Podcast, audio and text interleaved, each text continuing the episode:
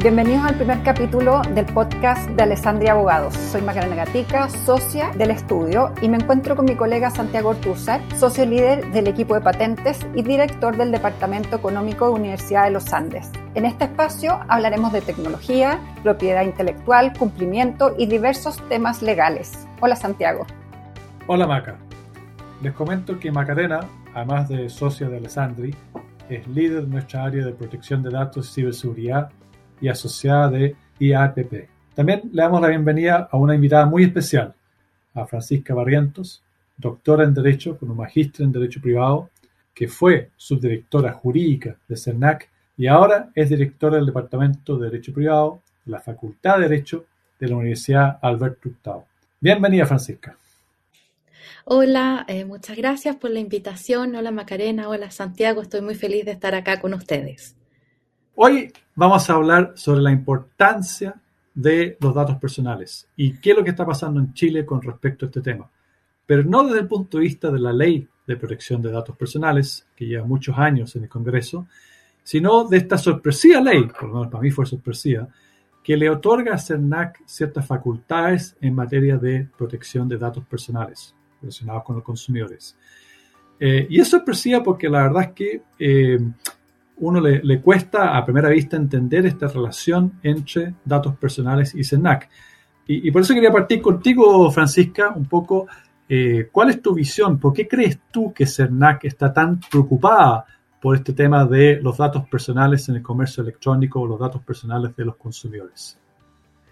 Yo creo, Santiago, que, la preocupación de, la autoridad eh, respecto de este tema viene desde hace tiempo. Em, ya hemos conocido casos importantes de acciones colectivas e incluso una que se está tramitando actualmente, que es contra Correos de Chile, pero em, todo parte en el fondo con los casos COFISA, Ticketmaster y Ticketek en el área de eh, espectáculos públicos, en virtud de los cuales eh, se reclama o se intenta reclamar la abusividad de ciertas cláusulas em, que traspasaban datos personales a otras empresas sin el consentimiento de los consumidores. Y como existió jurisprudencia errática al respecto, al CERNAC le preocupó que este tema se regulara eh, por la vía legislativa. Macarena, tú eres la experta en, datos. No sé si quieres hablarnos un poco de, eh, de la importancia de los datos personales.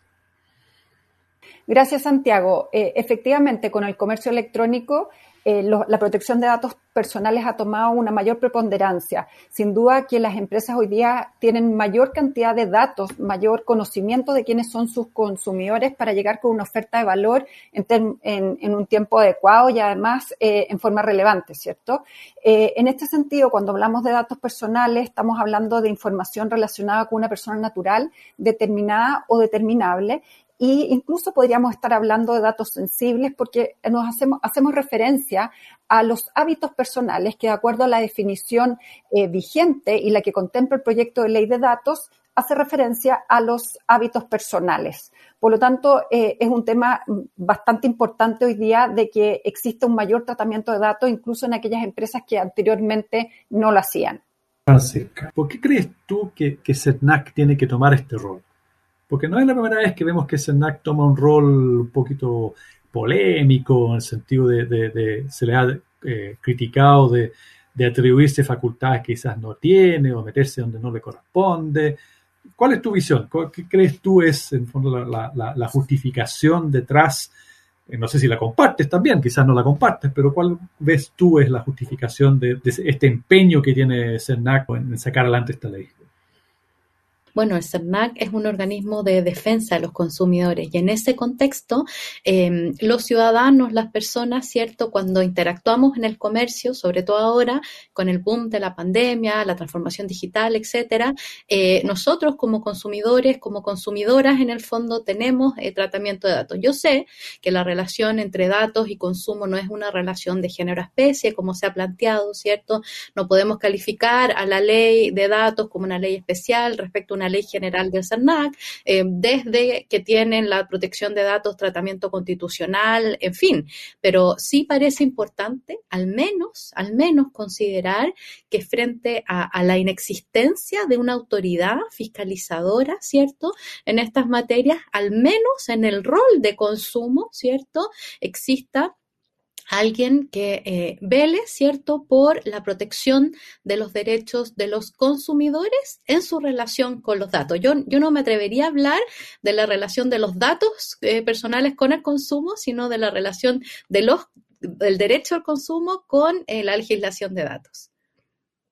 Gracias, Francisca. Y en ese sentido, eh, ¿Qué esperas tú? ¿Cómo, ¿Cómo, va a ser esta, esta, fiscalización que va a ejercer este órgano? Eh, ¿Qué deben esperar las empresas que, eh, que, se pueden ver fiscalizadas? ¿Cuál crees tú, por ejemplo, que van a ser, es la industria que podría ser fiscalizada con cierta prioridad, por decirlo de alguna manera? El Servicio Nacional del, del, Consumidor fiscaliza en base a una metodología eh, de riesgos. Esto quiere decir que, aquellas empresas proveedoras, ¿cierto?, calificadas por la ley como tales, que tengan más infracciones, tomando en consideración incluso la regla de la reincidencia en uno o dos años y sin em, sin eh, discriminar el tipo de empresa, van a ser las que probablemente sean objeto de una fiscalización in situ, como se llama, ¿no? Es decir, que los propios funcionarios fiscalizadores del servicio se dirijan hacia las dependencias, en el caso de poder, o si no, una fiscalización online, en virtud de las cuales existen amplias facultades, llegando incluso posiblemente a una incautación en caso de eh, negativa, con la posibilidad de acudir a los juzgados de policía local para sancionar a las empresas que se nieguen a fiscalizar. Con todo, yo creo que eh, es importante también em, comentarles que no solo eh, la herramienta más utilizada por parte del CERNAC es la fiscalización, sino que eh, a todas las empresas que tengan relación con el comercio electrónico y con eh, los aspectos relacionados con el consumidor y datos personales, el CERNAC puede requerir información, información que tiene que ser dada en virtud de la ley, en virtud de una serie de causales que establece la ley y que en caso de negativa existen amplias sanciones que pueden incluso alcanzar las 400 UTM siempre en los juzgados de policía local. Francisca, y en ese sentido, ¿crees que quizás la fiscalización comience, por ejemplo, revisando políticas de privacidad para advertir cláusulas abusivas? Bueno, ha sido al menos la experiencia del Servicio Nacional del Consumidor en los juicios, en virtud de los cuales eh, ha solicitado la nulidad de estas cláusulas abusivas, ¿cierto?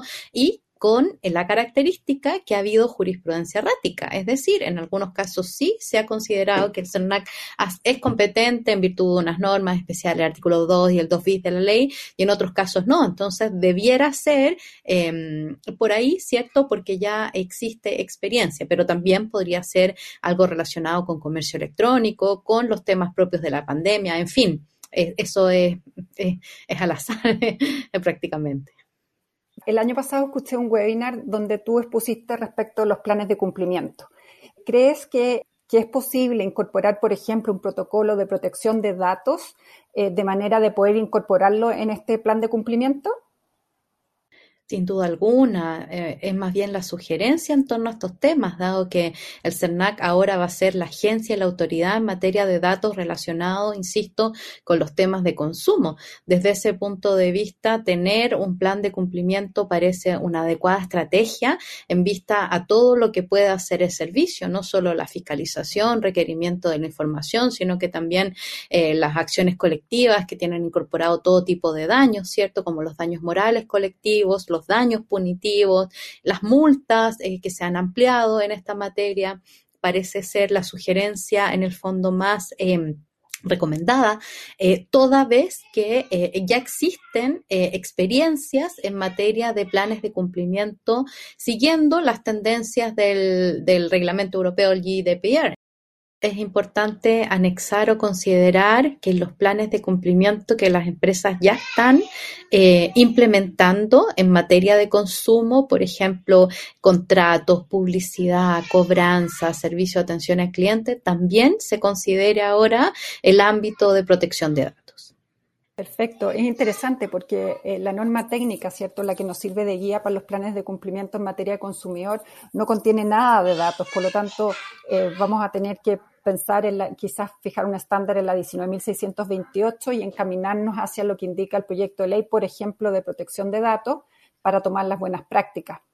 Claro, por ejemplo, todo lo que ocurre en materia de seguridad o de ciberseguridad podría ser uno de los riesgos importantes en esta materia que haya que considerar, pero sin duda la, normativa de datos va a mostrar en el fondo para cada, mostraría para cada empresa eh, aquellos riesgos, ¿cierto?, que es necesario dar cuenta al momento de solicitar la aprobación ante el Servicio Nacional para objeto de tener o contar con esta atenuante de la responsabilidad infraccional para ir terminando esta interesantísima conversación, Francisca, quería preguntarte por qué piensas tú que va a pasar cuando finalmente tengamos una agencia de datos, cuando finalmente se aprueba la ley de datos eh, personales y tengamos eh, una agencia de datos por un lado y CERNAC por otro lado, compitiendo en, ciertas áreas por, por en el fondo, la misma fiscalización. ¿Cómo crees que se va a complementar esto? ¿CENAC se va a retirar o,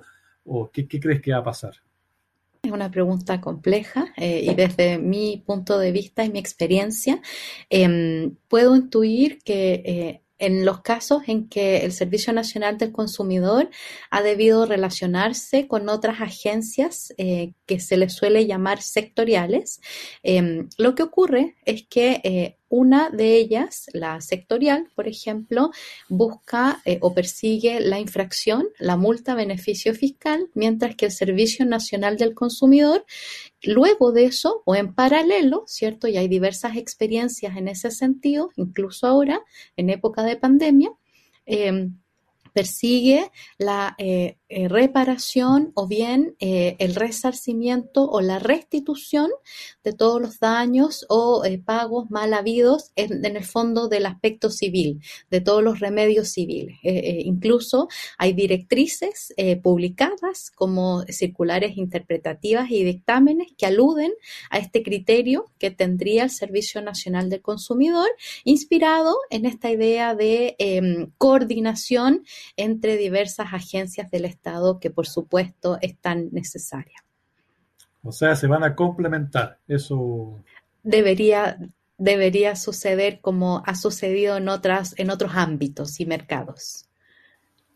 Gracias, Francisca. Sin duda hemos tenido eh, un movimiento en temas de protección de datos que no teníamos hace 18 meses atrás. Eh, hoy día mismo, en la Comisión eh, de Hacienda en el Senado se reinició eh, se retomó la tramitación del proyecto de ley de datos personales y en estos momentos que estamos grabando este podcast se está votando eh, el, boletín 12.409 sobre las facultades fiscalizadoras del CERNAC en temas de protección de datos. Sin duda que las, empresas en general tienen, eh, ya tenemos menos tiempo el que teníamos antes, es el momento de adecuar los procedimientos y de ponernos al día, de verdad eh, darle cumplimiento a la ley 19.628 y, y, sin lugar a dudas tener presentes los modelos de cumplimiento en materia de CERNAC. Nuevamente te agradecemos que hayas participado con nosotros. Gracias Macarena, gracias Santiago. Yo rescato tus últimas palabras. Creo que es súper importante desde ahora considerar un nuevo relacionamiento con esta autoridad que es distinta de todas las autoridades, incluso el Consejo para la, Transparencia, que tiene murallas chinas, que tiene distintos niveles de información, de requerimiento, que fiscaliza, que negocia, que litiga y que también tiene los temas de planes de cumplimiento. Así que muchas gracias por la invitación y y nada, lo pasé súper bien. Quiero darles las gracias a todos y a todas por haber participado, por haber escuchado este podcast de Alessandri Talks. Quiero agradecerle a Macarena Gatica su participación y grandes aportes. Y quiero agradecer especialmente a nuestra gran invitada, Francisca Barrientos. Francisca, muchas gracias. Ojalá que eh, podamos tenerte nuevamente en este espacio de conversación eh, especialmente viendo cómo va a evolucionar esta disyuntía que hemos conversado tanto entre CERNAC, protección de datos y la ley de protección del consumidor. A nuestros oyentes, muchas gracias y los esperamos para el siguiente capítulo de Alessandri Talks.